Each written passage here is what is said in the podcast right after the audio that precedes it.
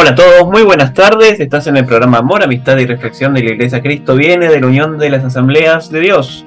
Mi nombre es Ariel Monroy y los voy a estar acompañando, como siempre, en el transcurso de este programa para guiarlos y acompañarlos junto a nuestro equipo en la palabra de nuestro Salvador Jesucristo. Este es el programa número 6 y en la mesa me acompaña la señora Priscila Salcedo. Muy buenas tardes. Muy buenas tardes, Ariel. ¿Cómo andás? Bien, todo tranquilo. Viendo semana. Hoy es el Día de la Madre aquí en Argentina, día que estamos grabando. Sí. Así que bueno, un saludo para todas las madres.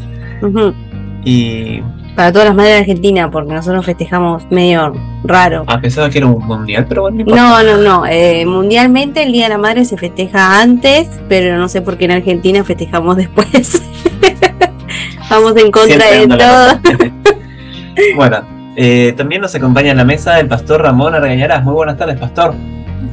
¿Cómo están chicos? Saludo a la audiencia y sería cuestión de averiguar por qué nosotros somos diferentes. muy diferente. Sí. Bueno. Bueno, en la mesa nos, faltaría la compañera Nicole Salcedo, pero bueno, ella nos va a pasar un, audio con, la partecita que ella nos preparó para el programa de hoy. Que el programa de hoy vamos a cerrar, entiendo, eh, esta trilogía que hicimos de emociones tóxicas. en el programa de hoy vamos a hablar acerca de la murmuración, de la rebeldía y también de la idolatría, ¿no? Bueno, pero antes de arrancar nuestro programa vamos a decir nuestras líneas de contacto. Si se quieren comunicar con el pastor pueden hacerlo al 11 51 245 270, 11 51 245 270. Si se quieren comunicar con la iglesia, lo pueden hacer al 11 23 93 71 07, 11 23 93 71 07. Si son de otras partes del mundo que no sea Argentina, se pueden contactar con nosotros a través de nuestra casilla de Gmail que es iglesiauad.belarga.gmail.com iglesiauad.belarga.gmail.com Nos pueden encontrar en Spotify como Amor, Amistad y Reflexión y otras plataformas de podcast. Estamos en Facebook también como Iglesia Cristo Viene de la Unión de las Asambleas de Dios. Pueden encontrar los programas en YouTube en el canal personal de nuestro conductor que es Ariel Monroy y recuerden también que tenemos el canal personal de nuestro pastor donde él sube predicaciones semanalmente que es Ramón Argañarás UAD Panfiel. Así es. Bueno, vamos a empezar el programa con una canción, una alabanza de Gladys Muñoz que se llama Tus pies, la senda.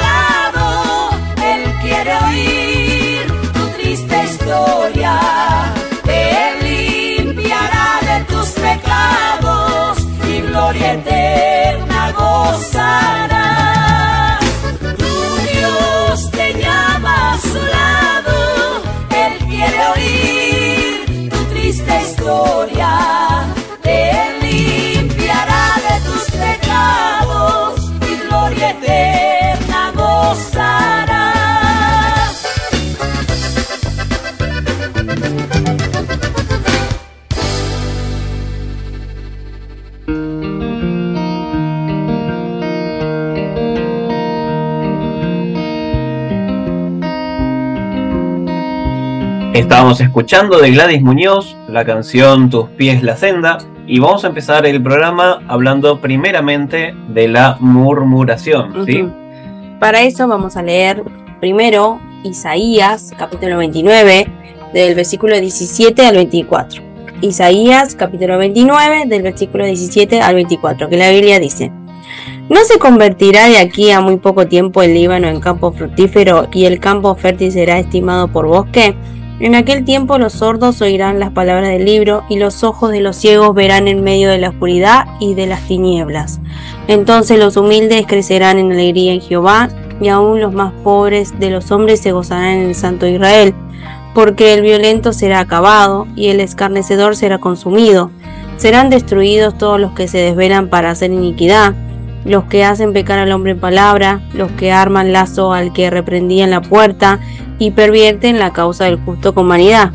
Por tanto, Jehová, que redimió a Abraham, dice así a la casa de Jacob. No será ahora avergonzado Jacob, ni su rostro se pondrá pálido, porque verá a sus hijos, obra de mis manos en medio de ellos, que santificarán mi nombre, y santificarán el santo de Jacob, y temerán al Dios de Israel. Y los extraviados de espíritu aprenderán inteligencia, y los murmuradores aprenderán doctrina. Bueno, la manera en la que manejamos la lengua es un gran indicador de cómo están nuestros corazones ante Dios. La Biblia enfatiza en que lo que decimos es una indicación precisa de lo que hay en nuestro corazón. Y si escuchamos con atención las palabras de una persona, podemos también escuchar lo que hay dentro de su corazón.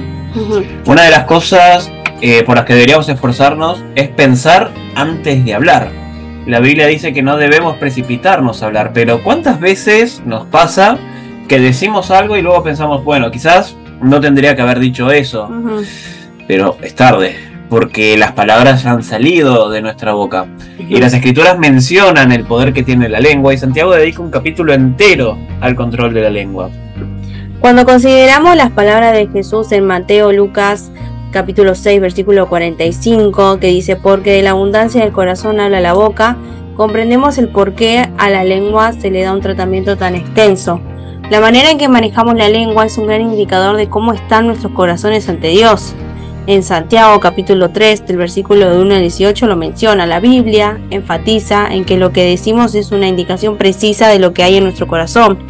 Si escuchamos con atención las palabras de una persona, podemos también escuchar lo que hay en su corazón. Es uno de los mayores indicadores de la vida cristiana. Nuestras lenguas nos delatan, hablan de quiénes somos. Ahora, la lengua se controla de adentro hacia afuera. No controlamos la lengua usando técnicas o estrategias de control, sino trabajando con el corazón. Jesús dijo, el hombre bueno del buen tesoro de su corazón saca lo bueno, y el hombre malo del mal tesoro de su corazón saca lo malo, porque de la abundancia del corazón habla la boca, como nos indica Lucas 6, versículo 45.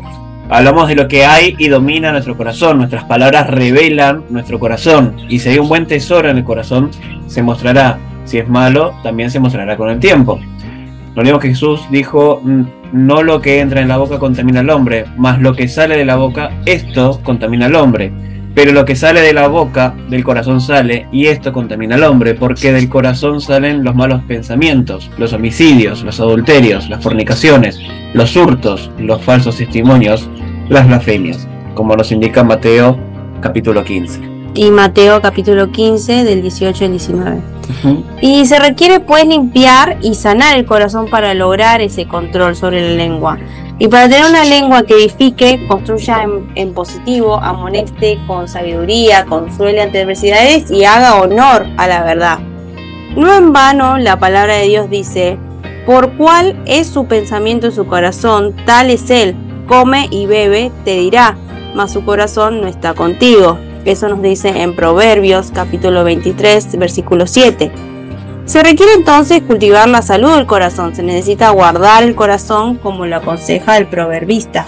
Dice, ante todo, cuida tus pensamientos porque ellos controlan tu vida. Eso es en Proverbios capítulo 4, versículo 23. Y la pregunta obligatoria es, ¿con qué alimentamos nuestro corazón? ¿No? ¿Qué cosas leemos o vemos en televisión? Qué cosas buscamos en Internet, qué tipo de conversaciones sostenemos y qué tipo de amistades cultivamos. Santiago expresa que uno de los recursos que usamos más contradictoriamente es la lengua y con ella bendecimos al Dios y Padre y con ella también maldecimos a los hombres, que están hechos a la semejanza de Dios. De una misma boca proceden bendición y maldición. Santiago capítulo 3, versículo 10 al 12, dice, de una misma boca procede bendición y maldición. Hermanos míos, esto no debe ser así. ¿Acaso alguna fuente hecha por una misma abertura agua dulce y amarga? Hermanos míos, ¿puede acaso la higuera producir aceitunas o la vid higos? Así también ninguna fuente puede dar agua salada y dulce. Eso nos dice en Santiago, capítulo 3, del versículo del 10 al 12. La lengua puede ser usada para el llamado supremo, con ella bendecimos al Dios y Padre, y puede ser utilizada para la maldad más baja, con ella maldecimos a los hombres, pero no debería de una misma boca proceder bendición y maldición. Nuestro hablar debe estar consistentemente glorificando a Dios y no deberíamos de usar un tipo de vocabulario o tono que sea contrario a lo que la palabra de Dios prescribe. Como una fuente de agua, nuestra boca no debería echar por una misma abertura agua dulce y amarga, ¿no? Este es un llamado a la congruencia en el hablar, al ser consciente con lo que Dios espera de sus hijos, que es usar la boca, la bendición y edificación, y no para maldecir, engañar o chismear.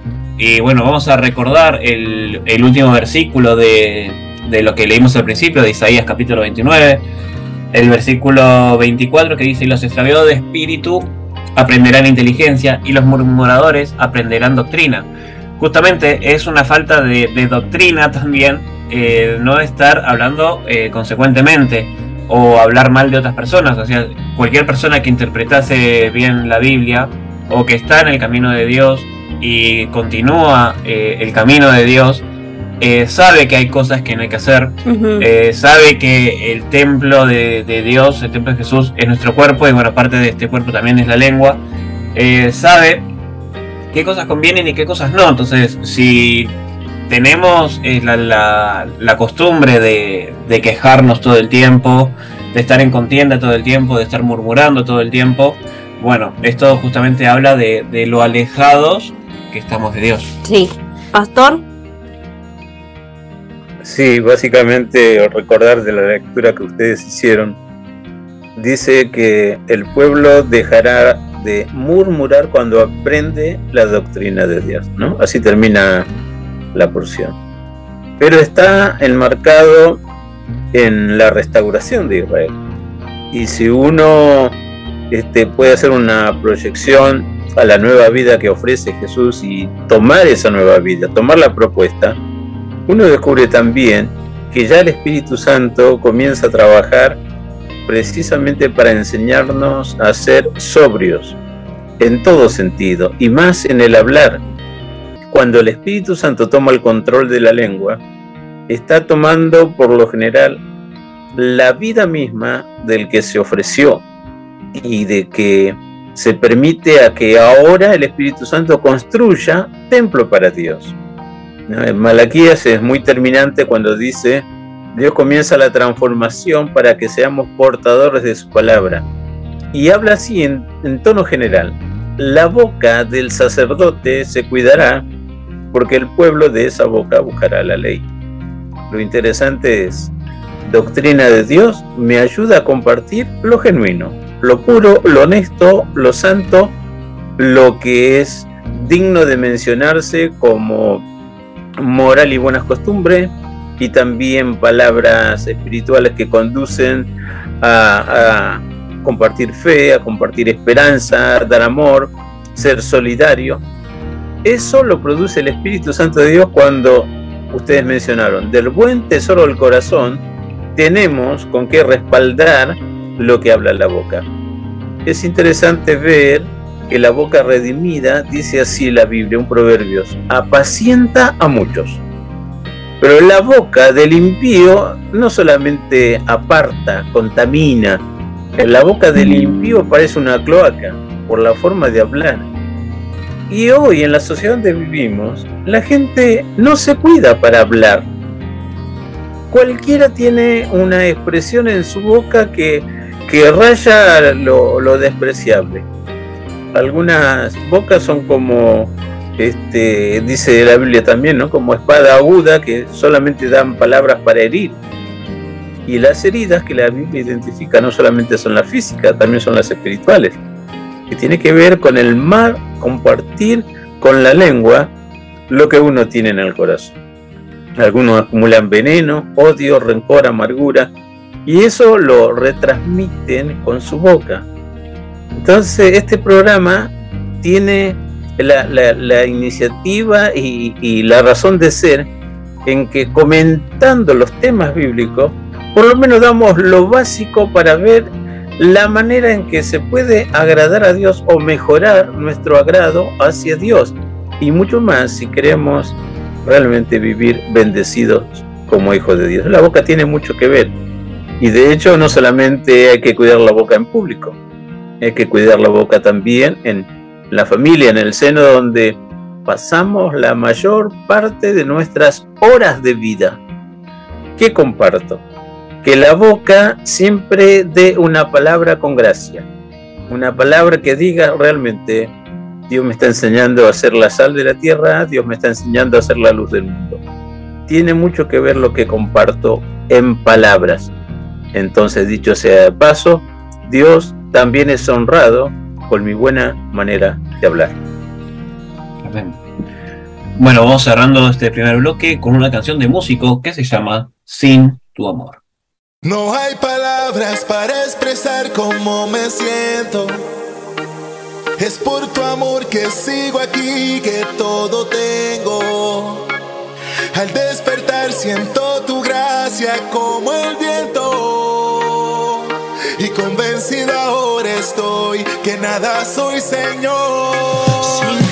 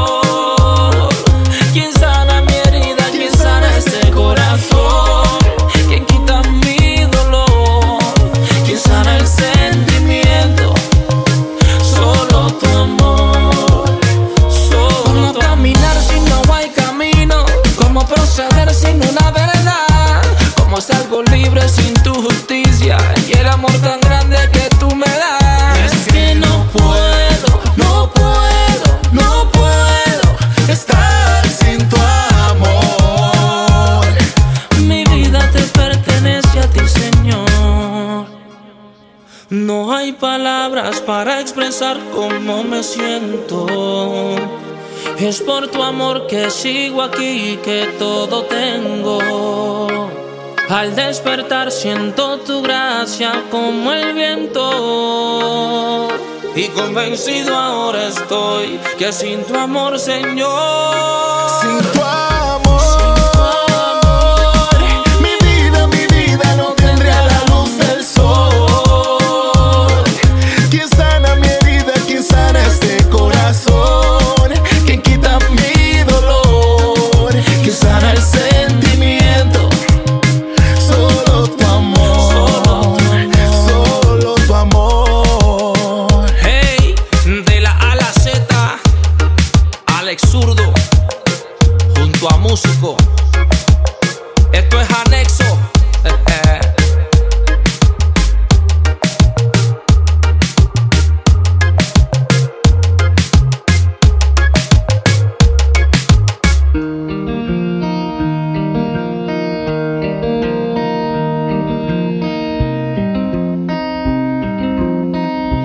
acabamos de escuchar Músico, la canción Sin tu amor, y ahora le vamos a dar el espacio a nuestra compañera Micole, que ella va a hablar de la rebeldía. Micole. Hablando acerca de la rebelión, entendemos que es el rechazo a la autoridad y que puede llegar a ser violenta.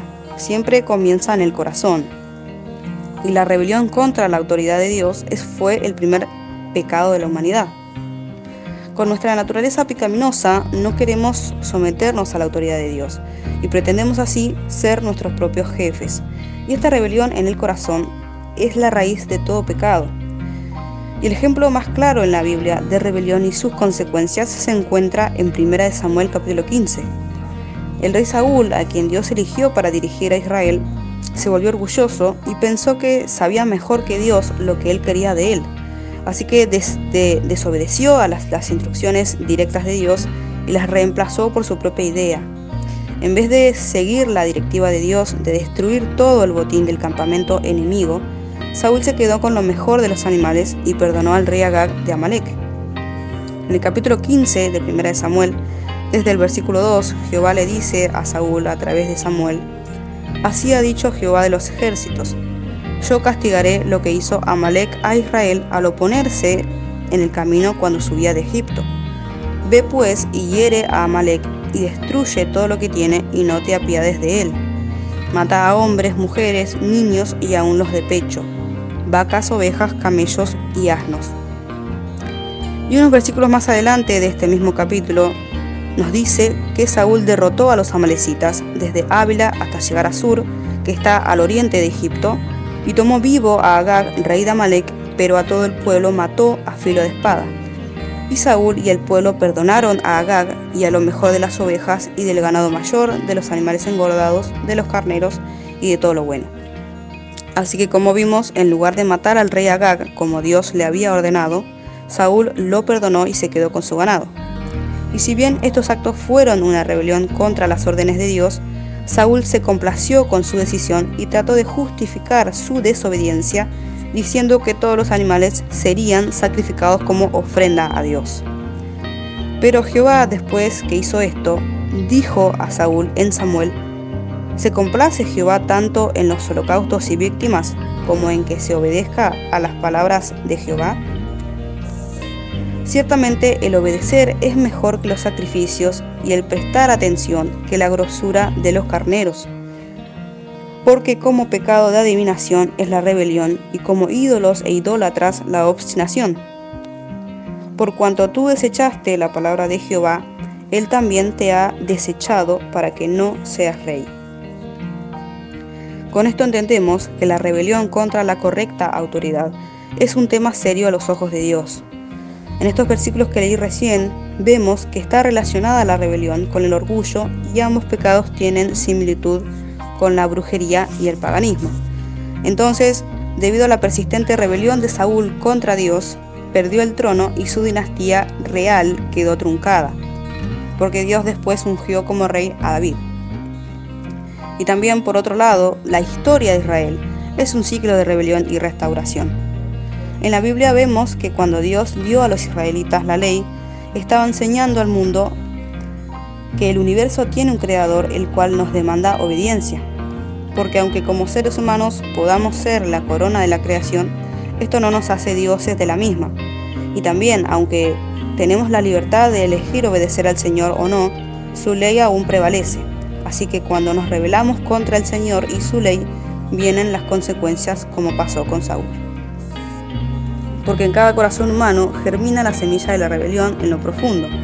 Nos gusta luchar por nuestros derechos y cuando creemos que alguien no respeta nuestros derechos, nos rebelamos. Y aprender a acudir a la autoridad es una forma de evitar la, rebelión entre pares y así encontrar también una solución al problema que exista.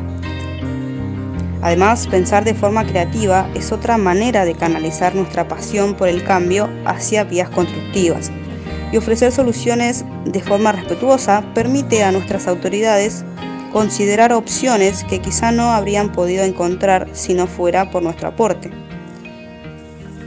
La relación de Daniel en la Biblia con el funcionario babilónico es un buen ejemplo de cómo mostrar respeto y evitar la rebelión. Porque aunque adherirnos a la verdad con frecuencia requiere desafiar a los que tienen autoridad, la rebelión absoluta contra cualquier autoridad establecida por Dios rara vez es sancionada por Él. Así que Dios es el que nos ayuda, nos guía, nos instruye también para que aprendamos a manejarnos de manera humilde y con mansedumbre y con sabiduría en las situaciones en las que con alguna autoridad nuestra de cualquier tipo tengamos inconvenientes. Porque rebelarnos de manera violenta o desacreditar a quienes tienen autoridad en nosotros no nos enseña a ser Dios, sino todo lo contrario. Como hijos suyos nos sometemos a las autoridades para gloria suya. Porque la rebelión contra la autoridad conduce al caos, a contiendas, como pasa por lo general, general en los hogares. La rebelión de los hijos con los padres produce en la familia caos, problemas que muchas veces son muy difíciles de solucionar. Porque pasa que en estos casos de los hijos con los padres, uno se levanta en rebelión y ese es el que lleva a los otros a lo mismo. A Dios gracia, si aprendemos a escuchar su voz, Él es el que nos ayuda a honrar a nuestros padres y a no rebelarnos en contra de su autoridad, que al fin y al cabo se la dio Dios sobre nosotros. Bueno, cerramos este bloque con una canción de Baez y Rubinsky RBK que se llama Alma Herida. Me hiciste sentir amado a pesar de mis errores. Me hiciste sentir amado a pesar de lo que un día fui. Y aunque ahora sigo siendo un poco descontrolado, no me hiciste para un lado, me tomaste de la mano me diste de tu amor.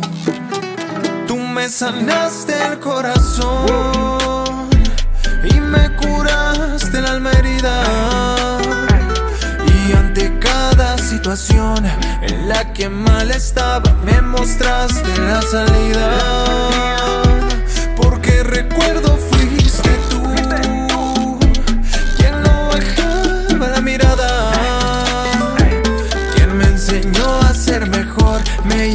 llenaste más de amor me sanaste el corazón. Tú me llenaste y me hiciste un hombre nuevo.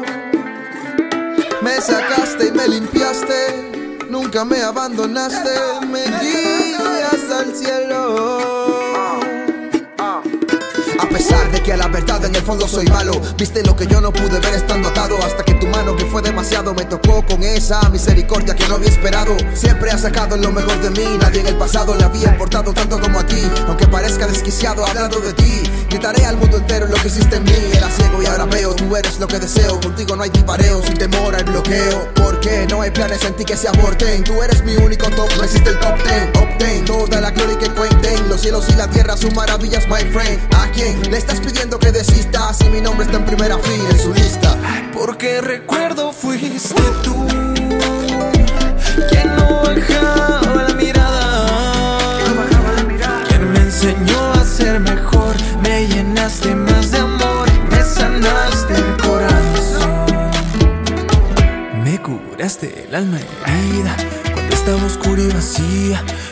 esa oveja perdida, pero me encontraste, me amaste y me diste nueva vida. En ti encontré la salida para todo este mal que tenía, este mal que tenía. Y esa carga vil que no me dejaba seguir, me atormentaba en las noches cuando venía y a veces no me dejaba dormir. No es que ahora no falle, ese ya no es el detalle. Es que aunque ande en el valle, tu mano va a hacer que ya no me desmaye. Jesús, llegas y enciendes la luz. No hay nadie más como tú. Gracias por ser el soporte en mi vida, por enseñarme el camino de la cruz. Y te diré que yo encontré mucho más de lo que necesité. Solo en tus brazos yo me esconderé. Y esta canción por siempre cantaré. yeah. Tú me sanaste el corazón. Y me curaste alma herida. Ante cada situación en la que mal estaba, me mostraste la salida. Porque recuerdo fuiste tú quien no bajaba la mirada, quien me enseñó a ser mejor, me llenaste más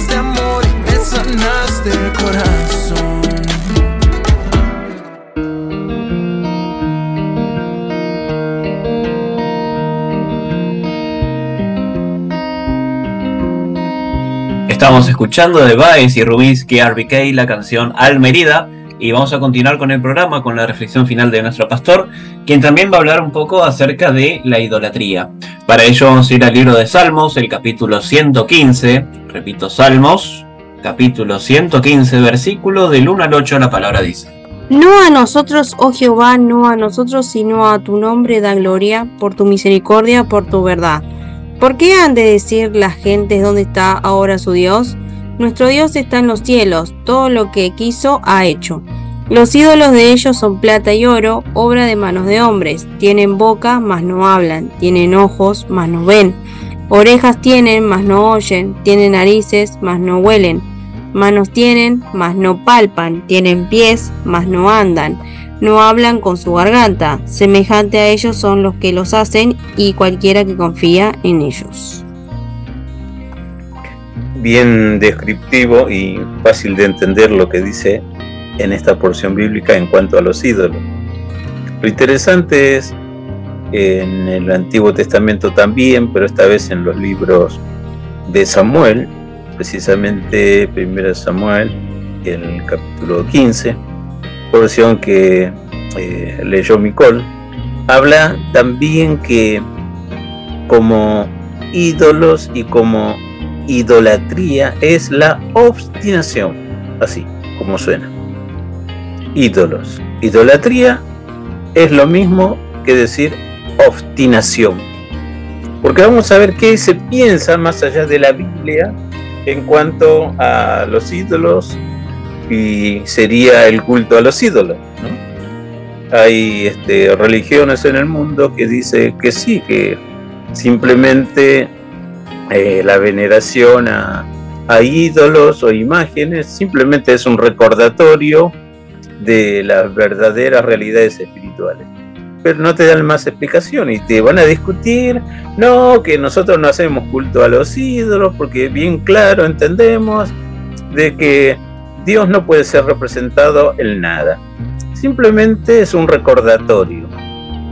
Y más allá de, lo que es la parte occidental, donde podemos encontrar esto que termino de decir, con este, la, la, que se dice ser la religión mayoritaria, el catolicismo romano, no, simplemente es un recordatorio, pero no adoramos a ídolo, porque sabemos que este, eh, Dios no puede ser representado. Y te van a decir y dar vueltas sobre lo mismo y hasta te van a decir, ¿o acaso ustedes no tienen una foto de un ser querido y no adoran a su ser querido cuando toman la foto, sino que la ven? Vaya comparación. Pero eh, del otro lado del mundo, una religión llamado eh, Movimiento Hare Krishna, ellos aseguran que al adorar a una imagen de Dios, están adorando precisamente a Dios. O sea, de un lado del mundo te dice lo que dice el otro lado del mundo en este tema de ídolos. Nosotros sabemos muy bien, los diez mandamientos comienzan así, taxativamente indicando no adorar representación de Dios alguna. Ni se te ocurra porque ya hay un triste antecedente. Ni bien recibieron los diez mandamientos, Moisés se tardó mucho, dice la historia escrita en Éxodo, se tardó como 40 días y el hermano de Moisés, Aarón, pidió oro, fundió una imagen de un becerro, de ahí el nombre becerro de oro, y lanzó esta orden. Este es el Dios que te sacó de la esclavitud de Egipto. Y todo el mundo, más que culto, empezaron a danzar, a gritar, salieron de sus cabales porque cuando Moisés se acercaba, su ayudante Josué dice, me parece que hay guerra en el campamento. Y Moisés dice, no, no, no, yo no escucho este, gritos de guerra. Lo que estoy escuchando es como algarabía, victorias, gritos, cantos. ¿Qué pasa? Y al acercarse un poco más se dan cuenta un cachengue de aquellos. Todo el mundo dando rienda suelta a su gratitud, a su alegría, a ese ídolo que para ellos, de acuerdo a lo que escucharon de boca de Aarón, este es el Dios que te sacó de Egipto. Aparentemente era gratitud. Y Moisés se enojó tanto que lo que tenía en la mano, que eran las diez tablas de la ley escritas por el dedo de Dios, las arrojó y las quebró. Y el tema es, ¿cuál es la diferencia? No, no estamos adorando a Dios, simplemente estamos recordando una, una verdadera realidad espiritual. No, pero Moisés no se hubiera enojado si era simplemente un recordatorio. Y así hoy habla con cualquiera que dice que eh, se identifica como este, integrante de la única iglesia santa, viva y verdadera, y te voy a decir, la iglesia católica apostólica romana. Pregúntale, ¿y por qué adoran a ídolos? No, no adoramos a ídolos, simplemente es una representación, porque nosotros sabemos que la Biblia dice, no hay que adorar a ídolos, no hay que arrodillarse delante de ídolos, no hay que hacerle culto, nosotros lo tenemos bien claro. ¿Y pero cuál es la diferencia? ¿Por qué tienen tantas representaciones, tanto de santos y también de Dios? No, de Dios no, y te va a discutir. Parece que los alescrinos son más sinceros. No, no, porque quien pretende adorar una imagen de Dios está con la intención de adorar al mismo Dios. Listo. Será y te van a discutir. No, ustedes están equivocados. Nosotros no adoramos, no somos idólatras qué terminamos de leer esta porción bíblica? Primero recordar lo que dije de Samuel 15. Es una obstinación. ¿Vos querés hacerlo para marcar diferencia o solo Dios sabe qué querés marcar?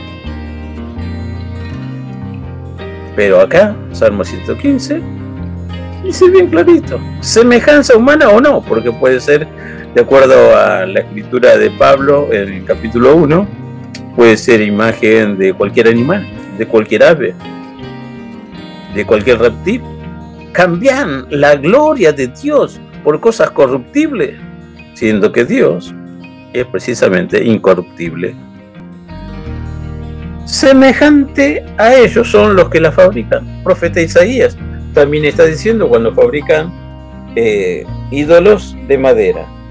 Y no se da cuenta que mientras lo está tallando, lo que le sobra, el, maestro, el artesano, lo que le sobra de la madera y hace fuego, prepara su comida y dice, no tiene capacidad para reconocer que el sobrante de lo que él está fabricando como un ídolo precisamente es una cosa inventada. Bien puede ser una exquisita o excelente obra de arte, pero nada más que eso. Nuestro texto dice claramente, los ídolos de ellos son de plata, oro, poner el material que quiera, pero solo son obras de mano de hombre, semejanza de boca, de ojo, de oreja, eh, semejanza de nariz, pero no huelen, semejanza a su mano, no trabajan, pie, pero no caminan, boca, pero no hablan, semejante a ellos son los que las hacen y cualquiera que confía en ellos. Bueno, Dios va más allá de eso. No solamente el creador, sino el que lo adopta como su Dios. Antes solíamos cantar una canción que dice, no lo tengo yo en un cuadro colgado de la pared, no lo tengo yo en una estampa de papel, tampoco lo tengo yo colgado en mi cuello. El Cristo que hace milagro lo llevo por la fe en mi corazón. Saber, ¿estoy en Cristo o no estoy en Cristo? Eso hace que sea un obstinado o alguien que aprende a vivir la realidad cotidiana de vivir con Dios y para Dios. No necesito apoyar en mi visión sobre algo que me está diciendo soy Dios la Biblia del camino espiritual dice, por fe andamos y no por vista.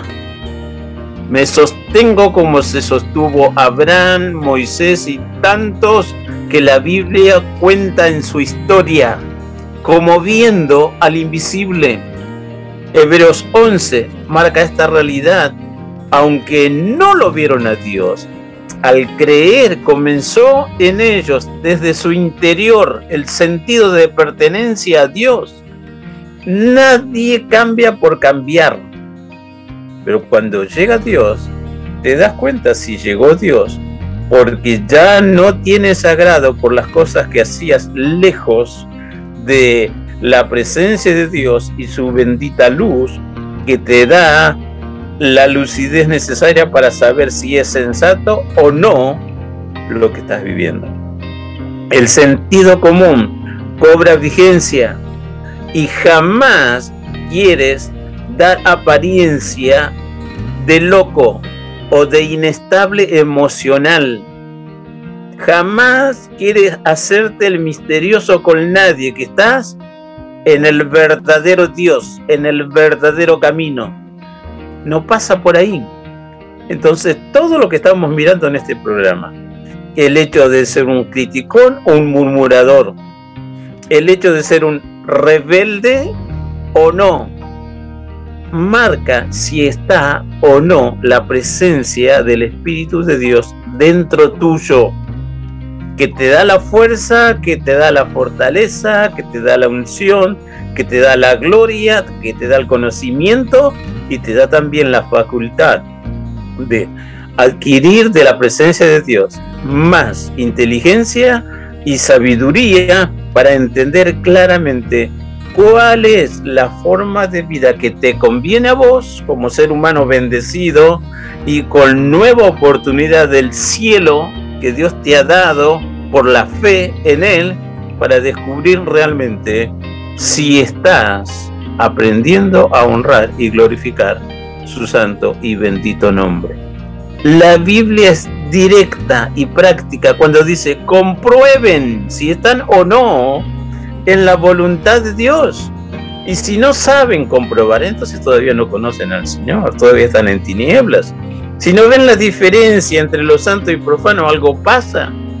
Si te da lo mismo hablar palabras que tienden a confundir a la gente, palabras que están marcando lo que tienes en abundancia dentro tuyo, si no te das cuenta de eso, todavía estás acumulando cualquier cosa menos tesoro del cielo expresado en bendiciones. Dios marca el camino. Hay que oír, hay que ver, pero también hay que hablar. En estas tres acciones, o estoy marcando, soy un obstinado total, o soy un criticón o un murmurador, el, el primero del mundo, o realmente quiero lo mejor de Dios para mi existencia y por lo tanto para los míos también.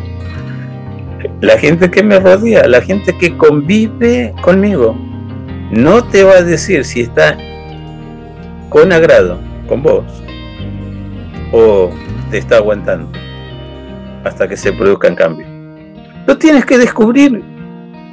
Y cuando ves actitudes acompañadas con palabras hirientes, algo pasa no está bien la relación. Cuando das y das y no logra ser correspondido en nada, algo pasa.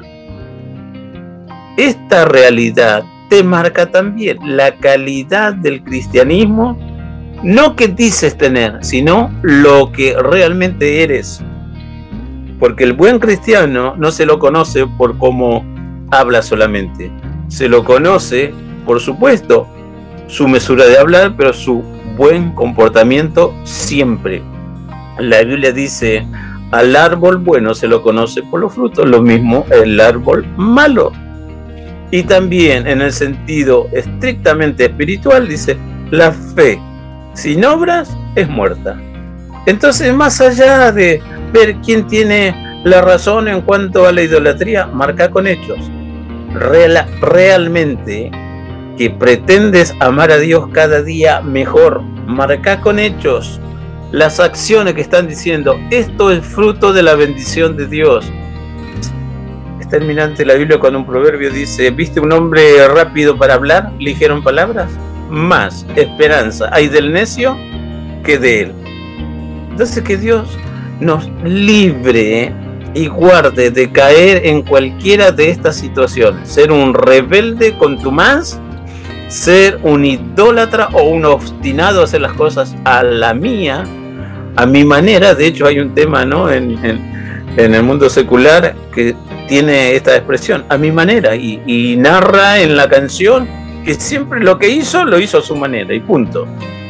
Dios nos libre y guarde, que podamos nosotros mencionar, mira, procuro honrar a Dios como de lugar. Como lo voy entendiendo, procuro agradarle.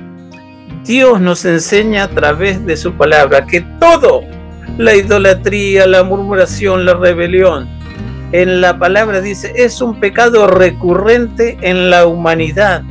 Y Dios por la palabra nos ayuda a diagnosticar los deseos de nuestro propio corazón y dejar atrás realmente estos pecados dominantes solamente con el poder del Evangelio. Puedo estar hablando horas, expresiones un poco light. Esto no es eh, ser obstinado, pero conmigo no, ¿eh? Conmigo no, así no. Cuidado. Cuidado. Eh, no soy idólatra, pero tenés adentro tuyo no una figurita, obra de arte, ni de, madera, ni de oro, ni de platino, ni, ni, de barro siquiera, pero tienes eh, un, un, idolito dentro tuyo que bien puede ser un equipo deportivo, un ídolo deportivo, un cantante que te agrada o cualquier cosa que desplace a Dios del primer lugar de tu vida. Entonces, vaya que necesito, no justificar con palabras lo que yo creo y lo que soy. Tengo que dejar que la bendición de Dios me inunde tanto que al desbordar esa bendición, no hace falta hablar, la gente se da cuenta con qué clase de persona está tratando. Dios en su infinita misericordia tiene muchísimo para darnos, pero muchas veces espera que saquemos nosotros de, nuestro interior cualquier sesgo de idolatría u obstinación, cualquier rebelión contra Dios, contra el ministerio, contra la iglesia, eh, cualquier situación que realmente no encaja en la vida del cristiano. Dios sabe ser honrado con nuestra boca y simplemente recuerdo lo del hermano Santiago, no se puede por una misma abertura de una sola fuente al mismo momento sacar agua dulce y agua salada. O sale dulce o sale salada. Igual, mira, la ilustración viene justo una sola boca. Y de esa boca, solamente bendición de Dios o solamente no bendición de Dios que no es otra cosa que maldición y toda forma de mal hablar. Dios está con nosotros para enseñarnos hasta los detalles que se nos ocurren a nosotros en nuestra forma de ver.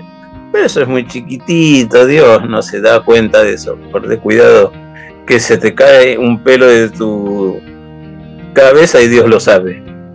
Por de cuidado que eh, matan a un pajarito o matan por matar a algún animal en vía de, de, extinción en cualquier lugar del mundo y Dios lo sabe. Guarda cuidado que alguno se ofendió por el mal uso de tu lengua y Dios lo sabe. Y te lo anota en contra o a favor, porque la Biblia es tal, precisa, tan directa, que te dice, Dios traerá a juicio todo, sea bueno, sea malo. Pero la buena noticia del Evangelio es, no hay ninguna condenación para los que están en Cristo Jesús, porque Dios ya lo da por aprobado el simple hecho de tener la iniciativa a mejorar la vida, mejorar los estándares de la gente que amo y que está conmigo y con quien estoy conformando un núcleo familiar. Bueno, nos vamos despidiendo, vamos cerrando este programa. Bueno, nos despedimos entonces hasta la semana que viene, Pastor. Ahí estaremos, Dios mediante, con un nuevo tema y en la intención sana de caerles como una fuente más de bendición. Amén. Bueno, hasta la semana que viene, Pipi. Hasta la semana que viene, Ari. Bueno, también despido a Nicole, que nos estuvo acompañando en, este programa. Ya el programa que viene se va a reincorporar. Pero bueno, los voy a dejar con una última canción en esta oportunidad de Sara Borraes. La canción se llama Smile. Hasta la semana que viene. Eres la parte que no me podrá